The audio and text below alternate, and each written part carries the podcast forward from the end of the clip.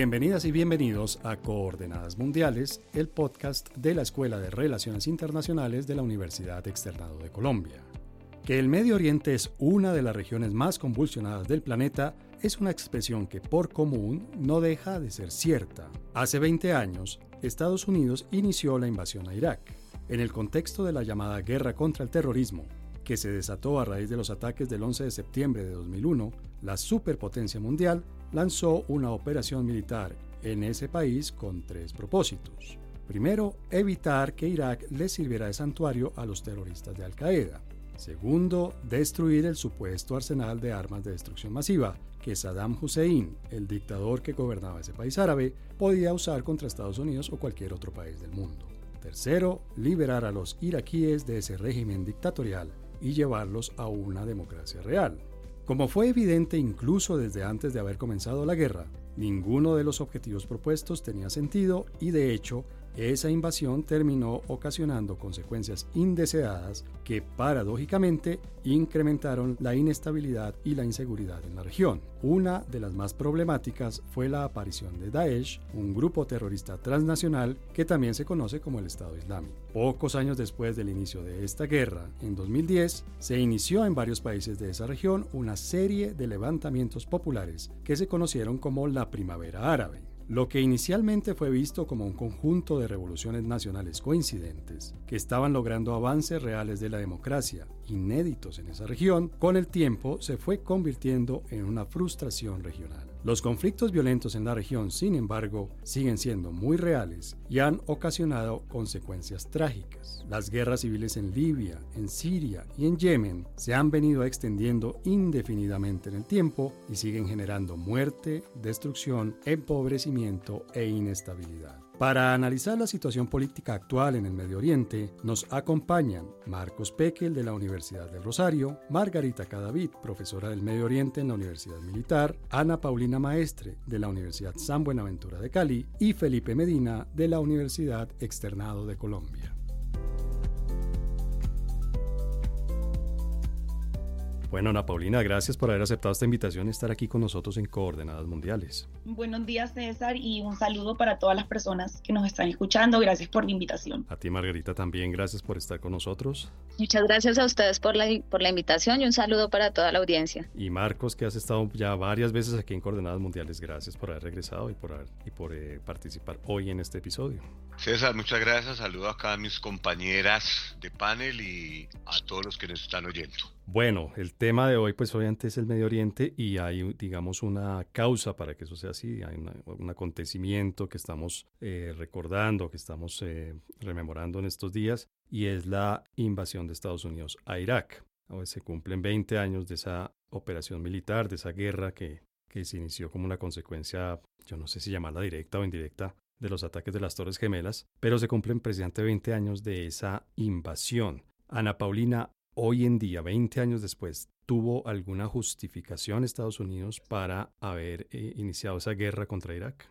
Primero, yo eh, aclararía que más que una justificación, yo creo que habían unos motivos claros para emprender esa guerra y, y 20 años después el legado y el análisis que se hace cuando al comienzo Estados Unidos tuvo una, un consenso bipartisano de lo que podía ser esa invasión y hoy en día sí hay quienes arrepienten y quienes revalúan ese voto por invadir Irak, si lo vemos desde el lado del el argumento que hubo, que era que Saddam Hussein era una amenaza para el sistema internacional y para la seguridad de Occidente, específicamente de Estados Unidos y sus aliados, y que tenía armas de destrucción masiva, pues al final no se pudieron demostrar que tenía como tal un armamento muy avanzado, sin embargo sí habían armas y él sí tenía una capacidad para después poder desarrollarlas y si se ve que el objetivo era acabar y tumbar al, al dictador y al tirano Saddam Hussein, yo creería que había una justificación por la amenaza que él presentaba para Medio Oriente, pero para la población local de Irak y también para Estados Unidos y algunos aliados.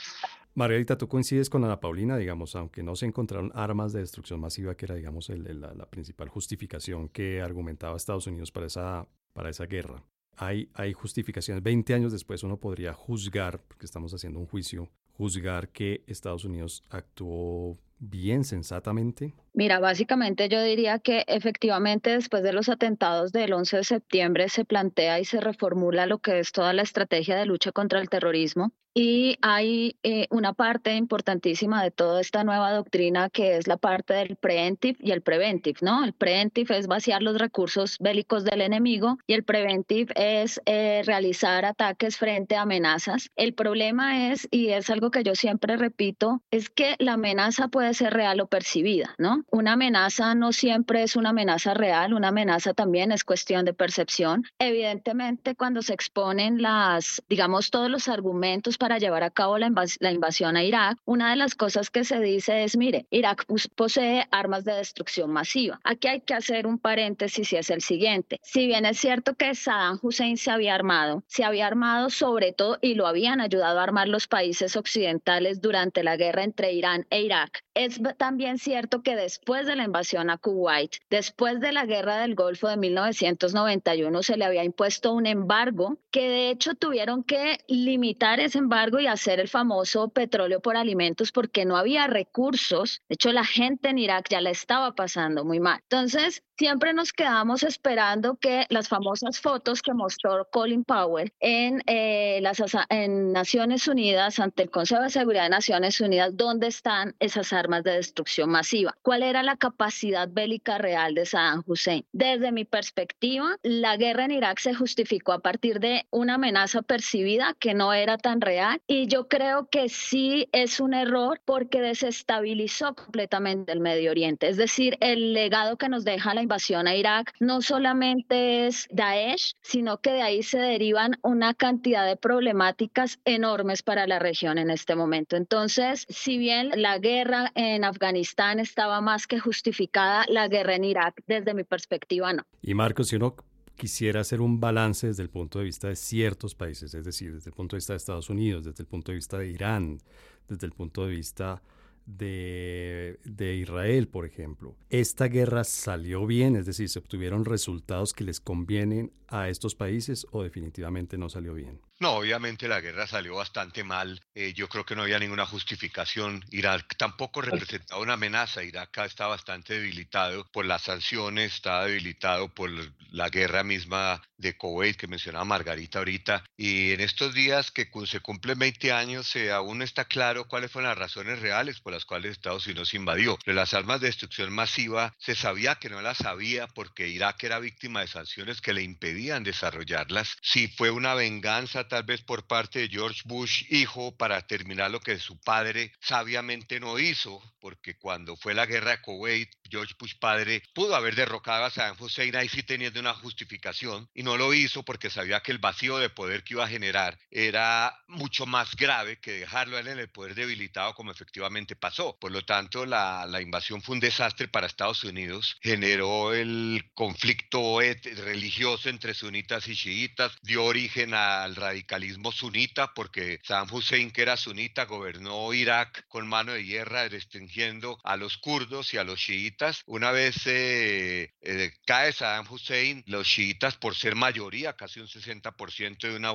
forma, llegan al poder y comienzan a... No es un país que tenga un historial de convivencia pacífica entre las comunidades, y ahí surge primero Al Qaeda en Irak, con al-Zarqawi, que se convertiría en ISIS, y el comienzo de del fin de la hegemonía de Estados Unidos sea en la guerra Irak, una guerra que eh, le generó a Estados Unidos únicamente problemas, que además es una cosa interesante. Durante la guerra misma, Estados Unidos perdió 400 soldados y en los años posteriores otros 4.000, lo cual también nos enseña que es más fácil entrar a una guerra que salir de ella y dejó al Medio Oriente eh, completamente estabilizado, permitió el ascenso de Irán, dejó a Irak fraccionado y, la, realmente la guerra fue un desastre desde el punto que se le mire. Felipe, aquí Marco nos acaba de decir algo y pues eso me da pie para la pregunta que quiero formularte. Podríamos decir que sí hubo ganadores en esa guerra. Por ejemplo, Irán. Irán fue un país que salió fortalecido, como dice Marcos, es uno de los ganadores de la guerra entre Estados Unidos e Irak. Yo coincido de manera parcial. La verdad que para mí el gran ganador, y no sé si ya lo pusieron en la mesa, sobre todo en el escenario de Irak,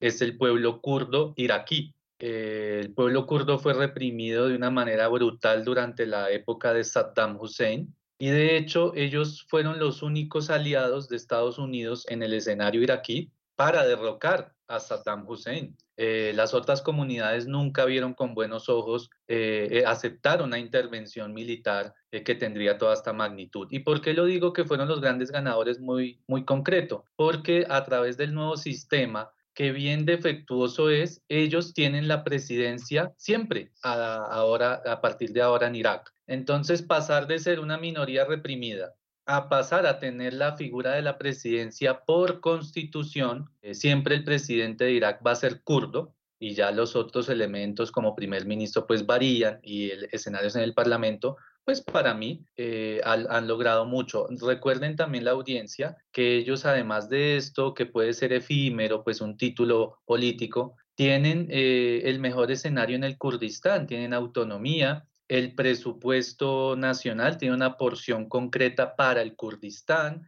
tienen las zonas petroleras mayoritariamente bajo su control y aplican sus propias normas y costumbres. Entonces yo diría que el pueblo kurdo iraquí es el gran ganador. Yo quisiera aclarar, eh, Felipe, saludándolo, que la autonomía de los kurdos viene casi que la invasión de Estados Unidos a Kuwait, cuando Estados Unidos declaró una sola exclusión aérea sobre la región de Kurdistán y de facto se comenzó a implementar esa autonomía que la empezaron a implementar desde entonces. Ya después en la nueva constitución, aquí estoy de acuerdo con usted, que se formalizó lo que ya venía desde la primera guerra del Golfo del año 91. Sí, y simplemente para cerrar con mi colega Marcos, o el saludo de vuelta, eh, el referéndum del 2017 va a ser el que va a consolidar como tal esta región autónoma, ¿no? Claro, hay antecedentes, pero formalmente podríamos decir que es a partir de la intervención de 2003. Ana Paulina, ¿y uno podría decir que Irán es el otro ganador o, este, digamos, no es tan claro?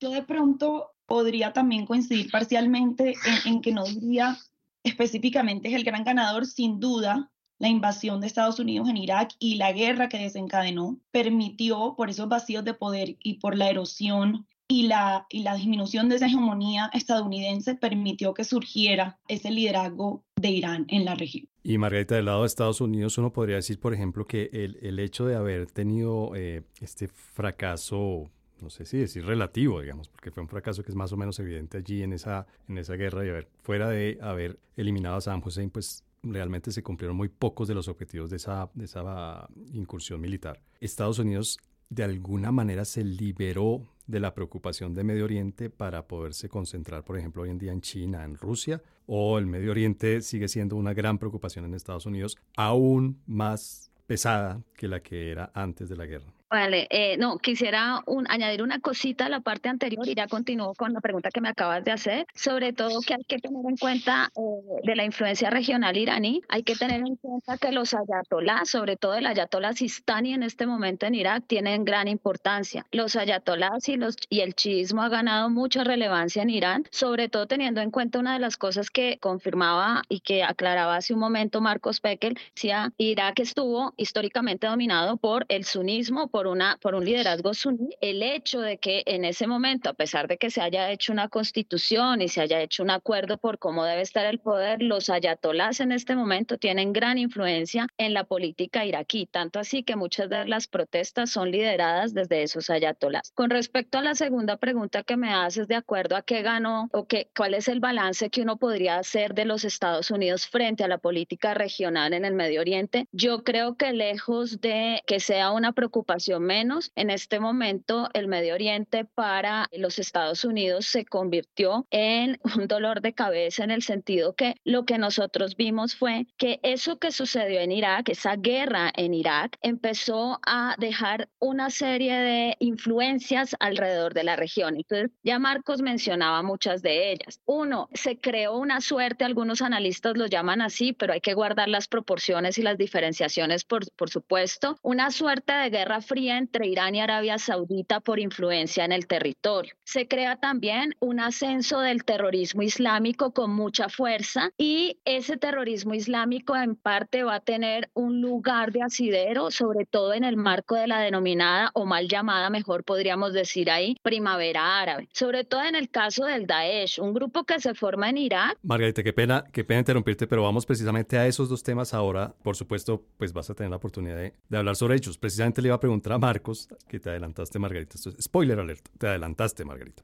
Le iba a preguntar precisamente a Marcos si, digamos, el Estado Islámico que, que uno Primera pregunta, más bien, Marcos. ¿El Estado Islámico fue un, un subproducto de esta invasión? Porque vimos que el, el, primer objetivo supuestamente era Al Qaeda, pero Al Qaeda pareció desvanecerse muy pronto eh, en buena medida por las acciones militares de Estados Unidos. Y luego apareció el Estado Islámico como protagonista de esta historia. ¿Uno podría decir que el Estado Islámico fue un subproducto obviamente indeseado de esta guerra? Hasta cierto punto hay que entender que la ideología del Estado Islámico, la ideología de Al Qaeda es una ideología que viene de tiempo atrás. Cuando Al Qaeda en el año 1998 le declara la guerra a los cruzados y a los judíos, y vienen los primeros atentados en las embajadas de Kenia y Tanzania. O sea, la ideología estaba ahí. La situación política que dio origen al radicalismo sunita en Irak sí es producto claro de la invasión y del cambio de la fuerza, del poder en Irak, en que fueron los eh, que llegaron al poder y comenzaron ellos mismos a limitar la participación de los sunitas en el nuevo Irak con esa constitución que llevó Estados Unidos allá. Entonces aparece al-Zarqawi fundando Al-Qaeda en, eh, Al en Irak que una vez comienza la primavera árabe y la guerra civil en Siria, esa frontera entre Irak y Siria, que es la frontera de los acuerdos Sykes-Picot, desaparece porque la parte del oriente de Siria, de mayoría sunita, muchos de ellos habían sufrido ya represión en la época de Assad padre, muchos de ellos miembros de la hermandad musulmana,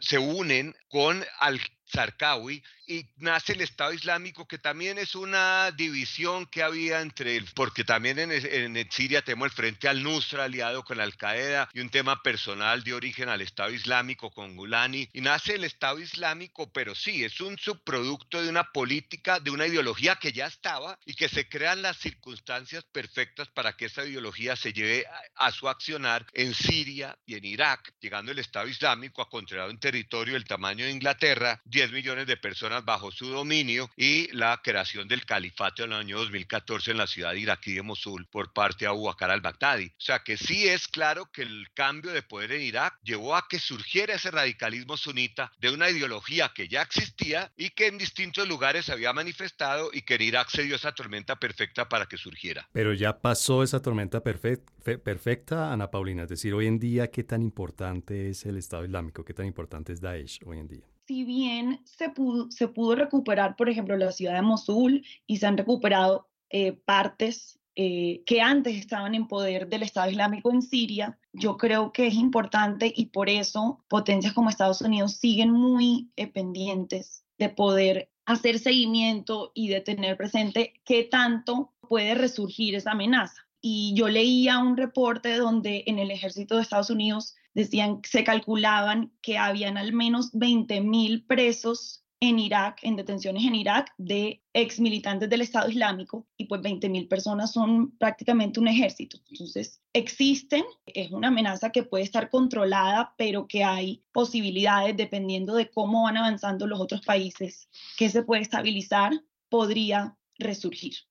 Felipe, pero yo tengo la impresión, por lo que han dicho Marcos, Margarita, Ana Paulina, de que esta imagen del Medio Oriente como un polvorín que está a la espera de una chispa y solo hace falta una chispa para que huele en mil pedazos, prevalece. Es decir, efectivamente el, Medio Oriente es una, por lo que eh, se ha dicho aquí hasta ahora, pareciera que el Medio Oriente es una región absolutamente inestable, que no tiene orden, que no tiene ningún tipo de, de estabilidad, sino que cualquier cosa, estamos hablando obviamente de una cosa muy grande, que fue la guerra de entre Estados Unidos e Irak, pero que cualquier cosa lo desestabiliza aún más y lo hace volar más o menos como Ricardo en San Mateo. Felipe, ¿esa imagen corresponde a la realidad? No creo. Creo que generalizar siempre nos lleva al error, siempre lo he dicho en este programa y vuelvo a decirlo. Eh, por ejemplo, el Golfo Pérsico es una zona bastante estable, claro, eh, no 100% eh, ajena a cualquier suceso. Hemos visto algunos temas en el mar eh, Arábigo, sobre todo, y después en el estrecho de Hormuz, en algunos buques, pero generalmente la vida en Qatar, Bahrein,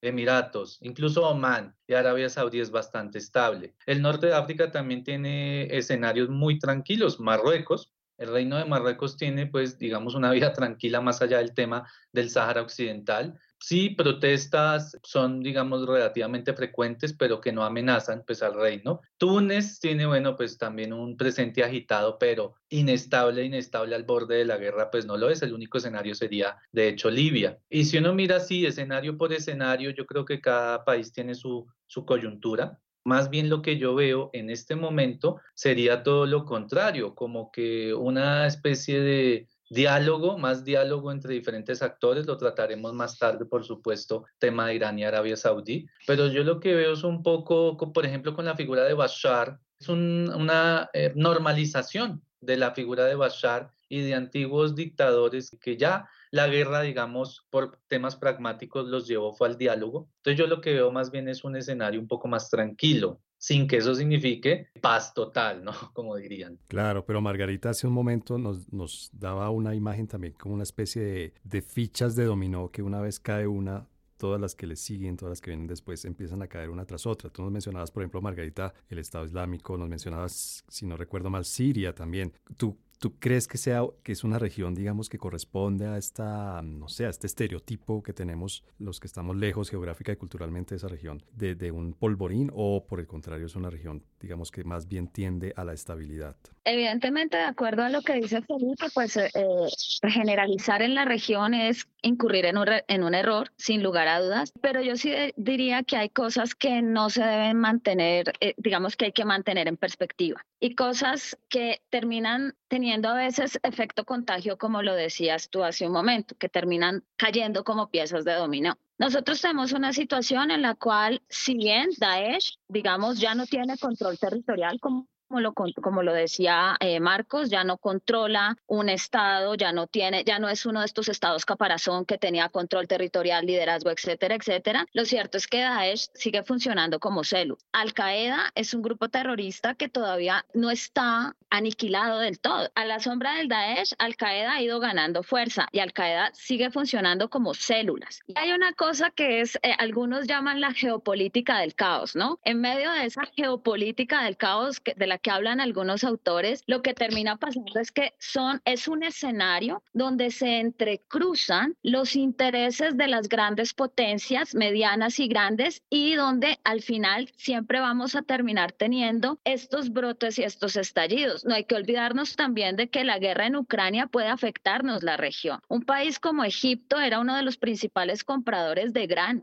donde en la región vuelva un, un, escenario como Egipto, donde vuelva a haber hambre, vuelve a haber revolución. Entonces, yo me atrevería a decir que estamos en una tensa calma, el escenario, porque los, los asuntos de fondo no se han solucionado y por el contrario han resurgido antiguos temas. El sectarismo religioso es más fuerte ahora que antes, la disputa entre sunitas y chiitas, el terrorismo sigue presente, tenemos otros grupos terroristas y tenemos escenarios de inestabilidad como Libia y Siria, que pesar de que no sigamos hablando de ellos, están ahí presentes. El caso de Yemen sigue abierto yo no veo tan claro como que esto sea que no todo el Medio Oriente es Qatar, por supuesto, y Qatar no es el Medio Oriente. Entonces, evidentemente hay zonas más estables que otras, pero hay un juego de poderes en este, en este territorio que lleva a que todo termine, digamos, generando en cualquier momento este tipo de explosiones, revueltas, atentados, etcétera, etcétera. Y además, gracias Margarita, porque con ese listado que haces nos das pie para irnos al, segundo segmento de este episodio episodio donde vamos a hablar precisamente de varios de esos eh, eh, acontecimientos, de esos procesos que se están dando en el Medio Oriente.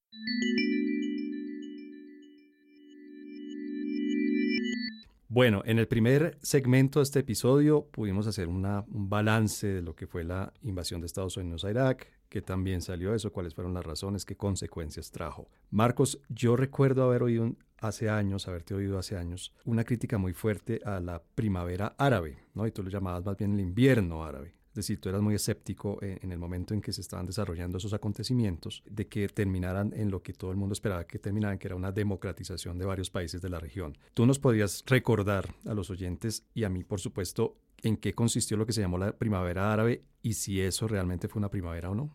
Sí, yo tomo, retomo unas palabras que dijo Felipe ahora, que cada estado es distinto. Y la primavera árabe es un fenómeno que fue bien interesante y me parece que es muy complicado de explicar. A posteriori todo es más fácil. Pero fue un estallido que comenzó, que las condiciones estaban dadas de acuerdo a nuestra visión occidental de las cosas para que hubiera un estallido. En ningún país había democracia, eran sociedades estancadas, las economías sufriendo los efectos de la crisis económica de 2008, o había monarquías absolutistas o había regímenes militares donde el presidente terminaba su periodo era en un cajón y lo reemplazaba otro, y cuando ese otro llegaba al cajón lo reemplazaba otro. Esa era la única forma de cambio de poder que había en el mundo árabe. O sea, las condiciones estaban dadas para el estallido. Se dio quizás en el país donde menos se había dado en Tunisia y en de ahí se expandió, pues cayó Ben Ali, luego vino a Egipto, cayó Mubarak y luego cada país tuvo su desarrollo distinto y ahí sí retomo otra vez más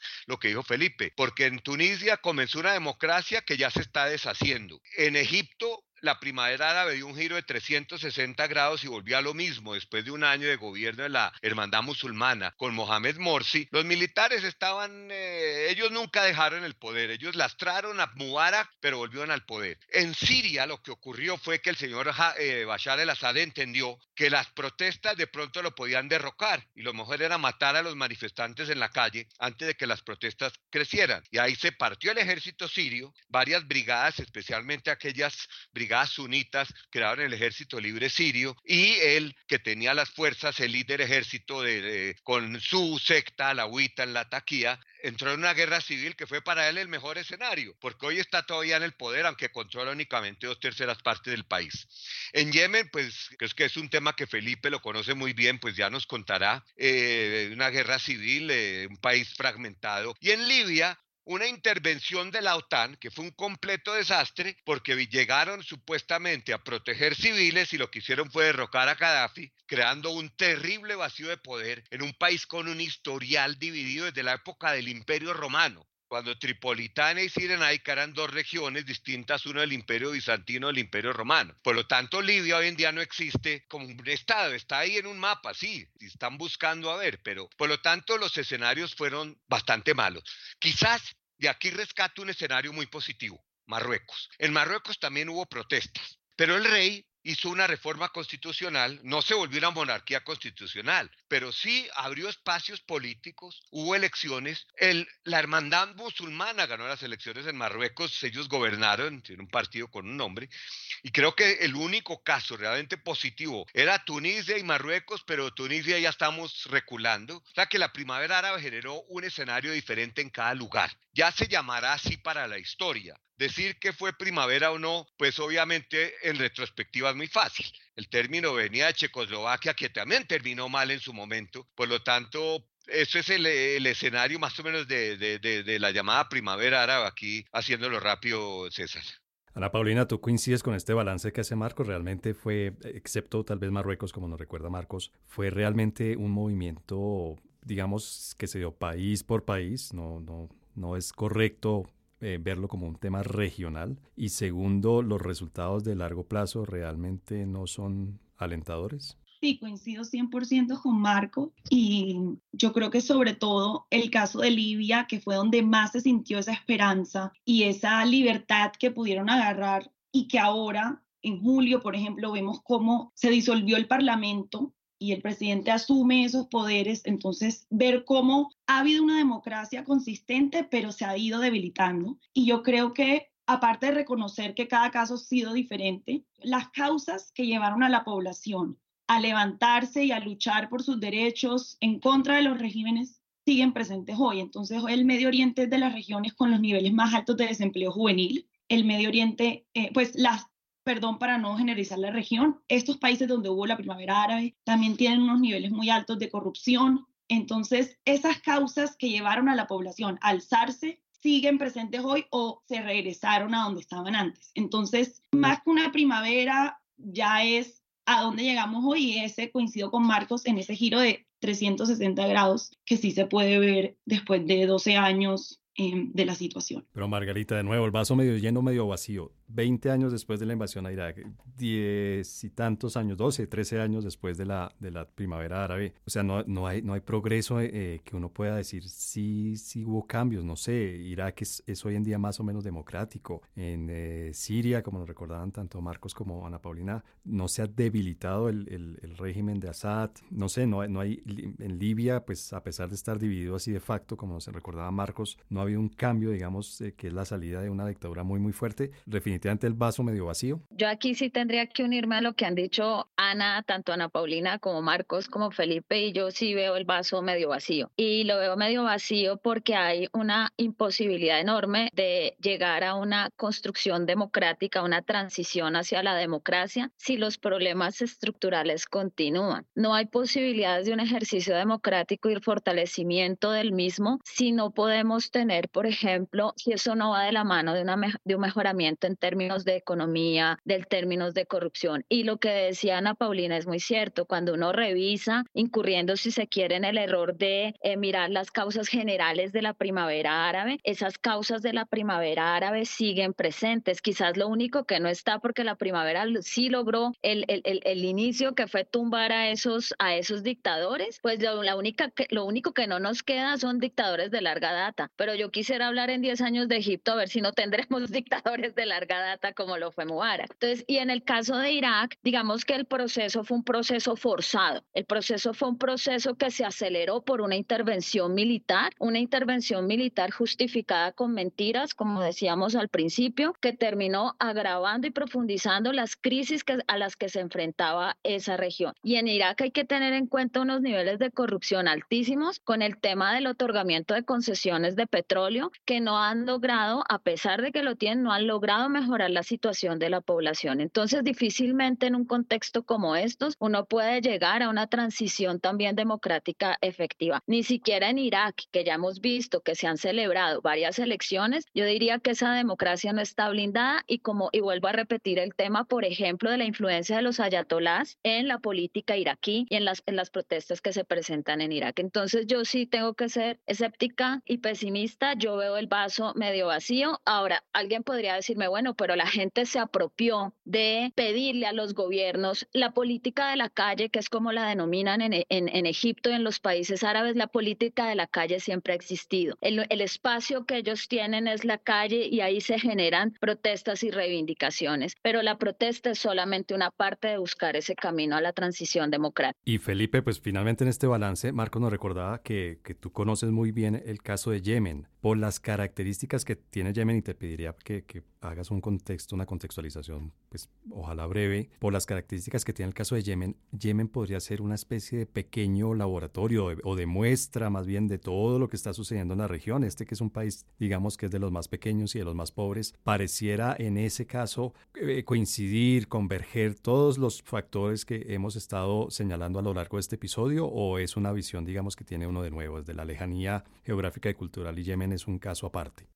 Podría ser, digamos, uno podría incluir varias variables. Simplemente para el público, un poco de contexto, pues Yemen, sur de la península arábiga, la única república, al menos en, en teoría, del vecindario, me refiero al Golfo Pérsico, rodeado de monarquías hereditarias antidemocráticas y un sultanato, sería el sultanato de Omán. Y esta, este país pues entró en este, entre comillas, torbellino que bien Paulina y Marcos describían de protesta, de descontento. Se logró derrocar a Ali Abdallah Saleh, había gobernado durante muchos años tanto el Yemen unificado como los últimos años de la República de Yemen. Y lo malo aquí fue que hubo otra intervención, no de la OTAN, no de Estados Unidos, pero del Consejo de Cooperación del Golfo, que temeroso de que una república pudiera ser realmente democrática y vecina de ellos, repito, rodeado de monarquías, pues decidió intervenir y de manera pues desafiante acabar con la protesta social. Y es así como empieza un poco el destino de Yemen hacia la guerra, porque nombran es al vicepresidente Ali Abdallah Saleh, Rabu Mansur Hadi,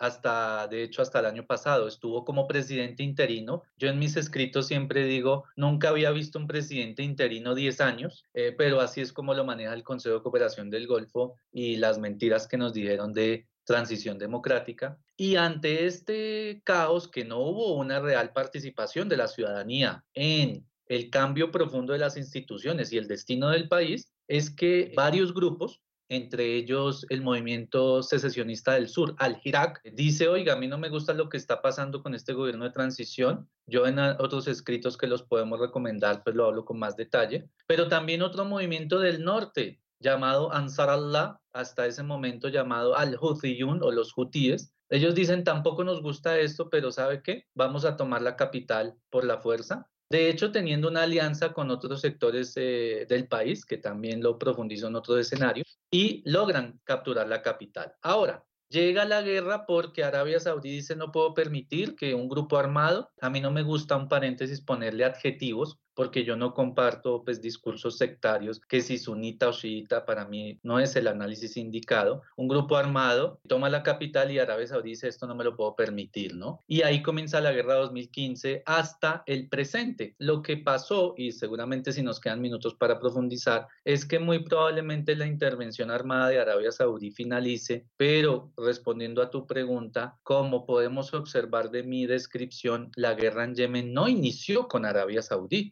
sino ya venía de antes el problema con actores locales. Aquí no tiene nada que ver Irán, eh, incluso Arabia Saudí, pues que tiene más influencia histórica, pero no es el origen de la guerra. Entonces, cuando acabe la intervención armada saudí y de la coalición, que también Emiratos se retiró hace dos, tres años, van a quedar los actores locales por disputar realmente y solucionar. Ahora, hay algo positivo y es que Naciones Unidas, la misma política estadounidense ha tratado de, con Joe Biden, de un poco reducir eh, la influencia de esta guerra y Naciones Unidas, de hecho, ha logrado varios acuerdos, pero lo que pase afuera no necesariamente va a resolver las cuestiones internas. Y finalmente, toco un tema que tocó eh, Margarita. Al-Qaeda, de hecho, la única filial relevante en el mundo es la que está en Yemen, Al-Qaeda en la península arábiga. Ese es otro actor por ahí perdido que hay que analizar. Entonces, como vemos, respuesta final, Yemen puede que esté en el camino de iniciar unos diálogos que tiendan eh, a construir, pues digamos, primero una paz, un cese al fuego y después sí. Pero ejemplo de democracia, pues de, me temo que, que no Y precisamente algo que mencionó Felipe cuando hacía su análisis de Yemen, hizo una especie de listado de actores. Y me parece que en ese listado no estaba incluido uno que a mí que, digamos, sigo con algo de interés las noticias de esa zona, pero no estoy lejos, muy lejos de, de conocer bien lo que sucede en la zona y, y, de ser experto en ella, por supuesto, me sorprendió esta semana y fue el anuncio de un, eh, de una, de un acercamiento muy, muy fuerte entre Arabia Saudita e Irán, eh, hecho, eh, movilizado, respaldado, patrocinado por China. Marcos, ¿En qué momento llegó China a la región a convertirse en un intermediario de, de, conflictos regionales? Ese era un papel que habíamos visto en Estados Unidos, por ejemplo, hace poco con Trump, cuando logró eh, varios tratados entre Israel y otros países de la región. Pero esto es, esto es algo sorprendente o, o se veía venir. Yo creo que fue eh, bien interesante. Creo que China aprovechó un, eh, un vacío que está dejando Estados Unidos porque no tiene ningún diálogo con Irán desde la crisis de los rehenes prácticamente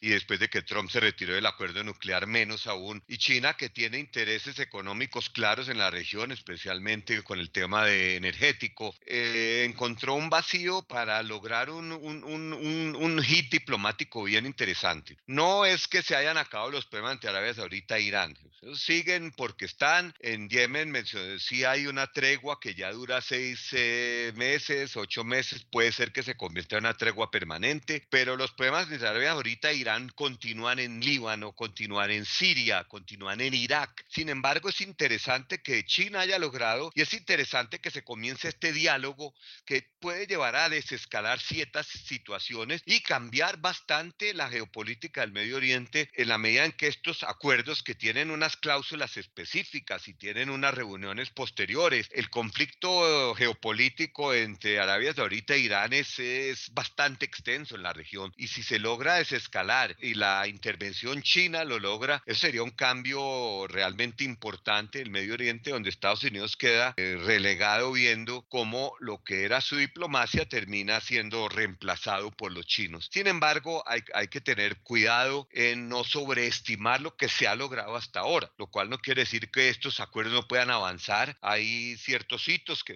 dejaron claros eh, saudíes y, y los iraníes. Para los iraníes el acuerdo es importante porque lo saca un poco de su aislamiento de las sanciones de Estados Unidos y para Arabia Saudita que tiene una relación con Estados Unidos que está picha desde que llegó Biden al poder. El mismo saludo de la visita de Biden, de darle el puño y no darle la mano, y los americanos viendo a ver si sí o si no, en un mundo donde, donde definitivamente usted toma partido o no toma, pero tratar de tomar a medias, pues eso le costó a Estados Unidos. Y los saudíes, que tienen bastantes debilidades, entienden que deben arreglarse con Irán, aliarse con China, no aliarse, sino mostrarle a Estados Unidos que ellos tienen opciones. Y que Estados Unidos no es la única, a pesar de la gran cooperación en seguridad que sigue. Por lo tanto, creo que a Biden le quedó el ojo morado de, este reproachment entre Arabia Saudita e Irán. ¿Tú coincides, Margarita, coincides con Marcos? Esto fue una muenda que le dieron los chinos a los estadounidenses. Eh, podría decirse que, que por la magnitud del evento, que es uno solo, hasta donde yo tengo entendido de, de este tema, eh, por la magnitud del evento uno podría estar viendo una especie de relevo en el protagonismo de potencia extranjera en la región. Bueno, yo estoy parcialmente de acuerdo con muchas de las cosas que ha dicho Marcos. Eh, yo creo que hay que tener en cuenta, digamos, una parte importante en esto y es que las relaciones diplomáticas entre China y Riad, entre Pekín y Riad, han sido relaciones que empezaron desde 1990. Ha habido un avance en ellas. ahorita ellos ya van en lo que se llama un Comprehensive Strategic Partnership. Y yo diría que más allá, a China, claro, está aprovechando lo que decía muy bien Marcos. Estados Unidos ha mantenido su paraguas de seguridad allí en el tema, en, en la región, en el Medio Oriente, pero uno lo ve menos presente. Hay una percepción de que hay menos presencia de los Estados Unidos. Eso le conviene a China, un Estado de un Estados Unidos más débil y menos influyente en, en Oriente Próximo, pero China no quiere llenar un hueco en el sentido que China no quiere tomar la responsabilidad de proveer, por ejemplo, seguridad, lo que supondría un coste monetario y de imagen enorme. Tampoco quiere, eh, y además China ha sido muy claro en que ellos no quieren repetir el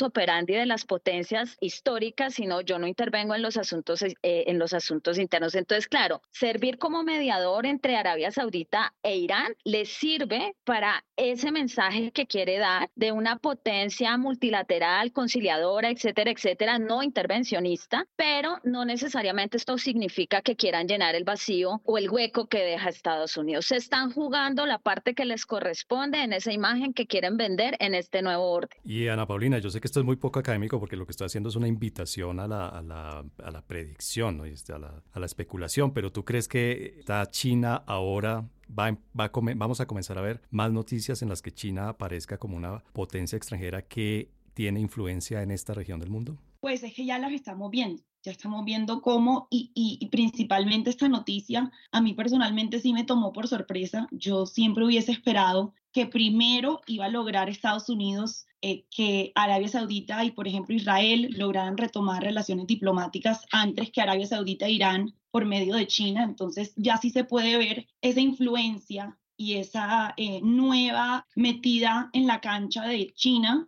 que de la mano de Irán, que como hablamos anteriormente, ha aumentado eh, su influencia en la región, pues van em, siguiendo y aumentando su liderazgo y, fortaleciendo ese liderazgo dentro de los otros países. Yo sí sigo reflexionando mucho y trato de analizar qué, qué tanto será una amenaza para Estados Unidos. Creo que es discutible y hay que ver hasta dónde va a llegar, quién puede irse de qué lado, pero sin duda alguna, y como han analizado Marcos y Margarita, si hay un nuevo orden regional, está cambiando y China es uno de los actores principales, como también hemos visto en América Latina, ¿no? que China ha cobrado gran importancia a nivel mundial, diría yo también.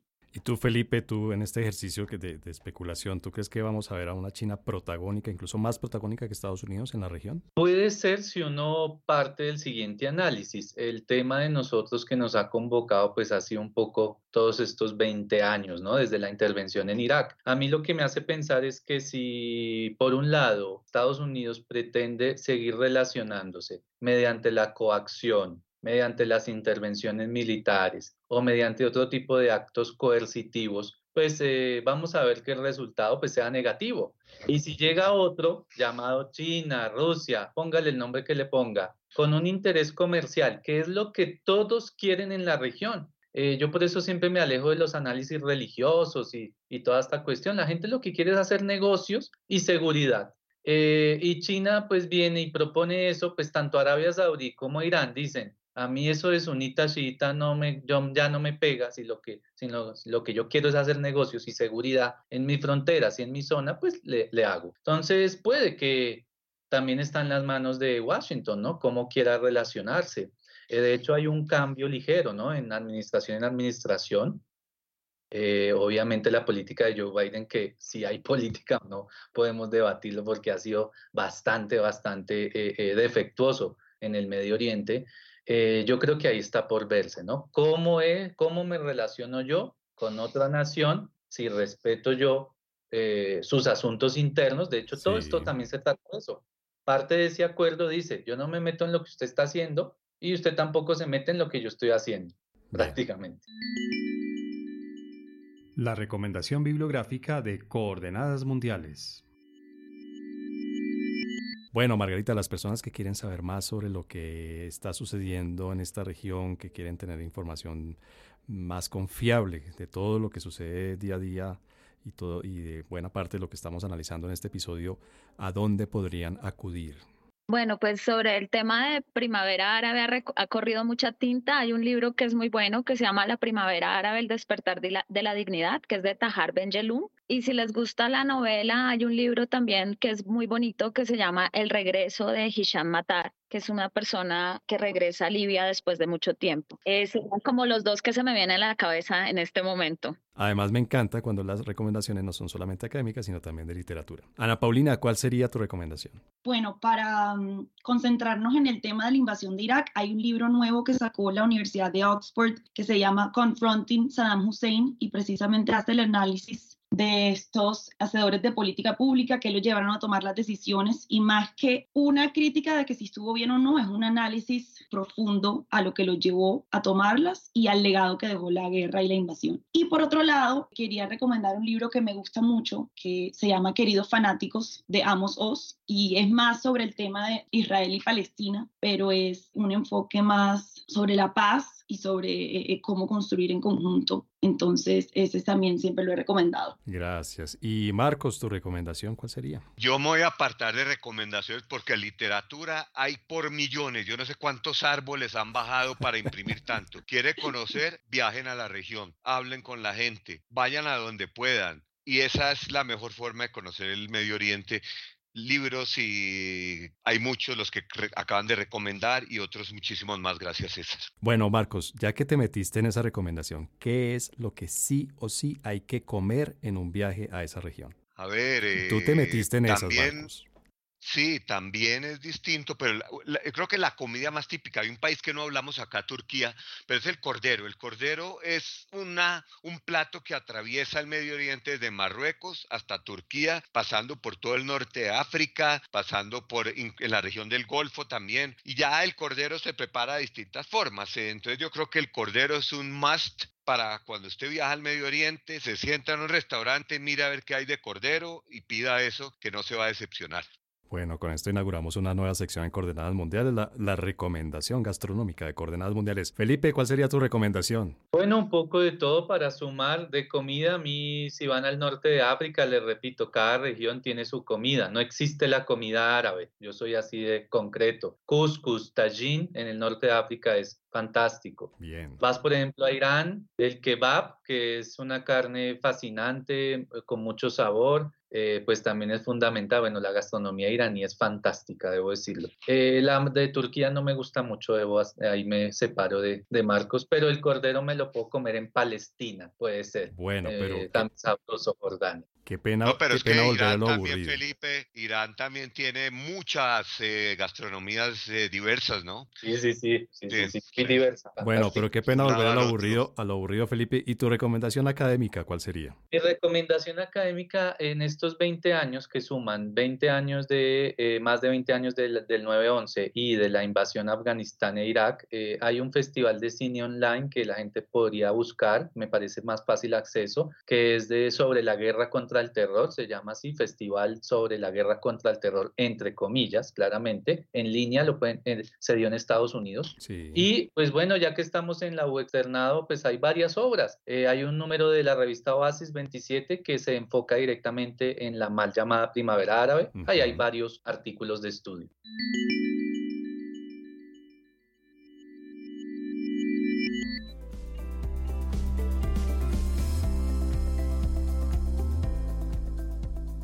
Muchas gracias por sus recomendaciones, obviamente las académicas y las gastronómicas.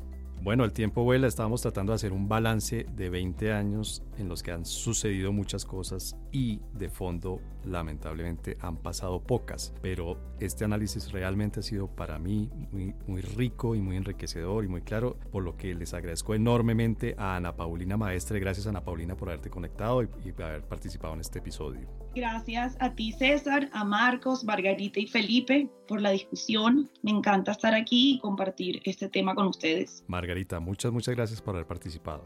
Muchas gracias a ustedes y un saludo para todos los colegas. Una discusión muy enriquecedora. Marcos, si tú quieres ya un asiduo colaborador de Coordenadas Mundiales, muchas gracias por haber participado hoy. No, un gusto, un gusto, un panel muy sabroso para debatir estos temas de Medio Oriente y muchas gracias César por la invitación. Y a ti Felipe, muchas gracias que también eres una colaborador, colaborador asiduo de Coordenadas Mundiales, pues haber participado hoy en este episodio.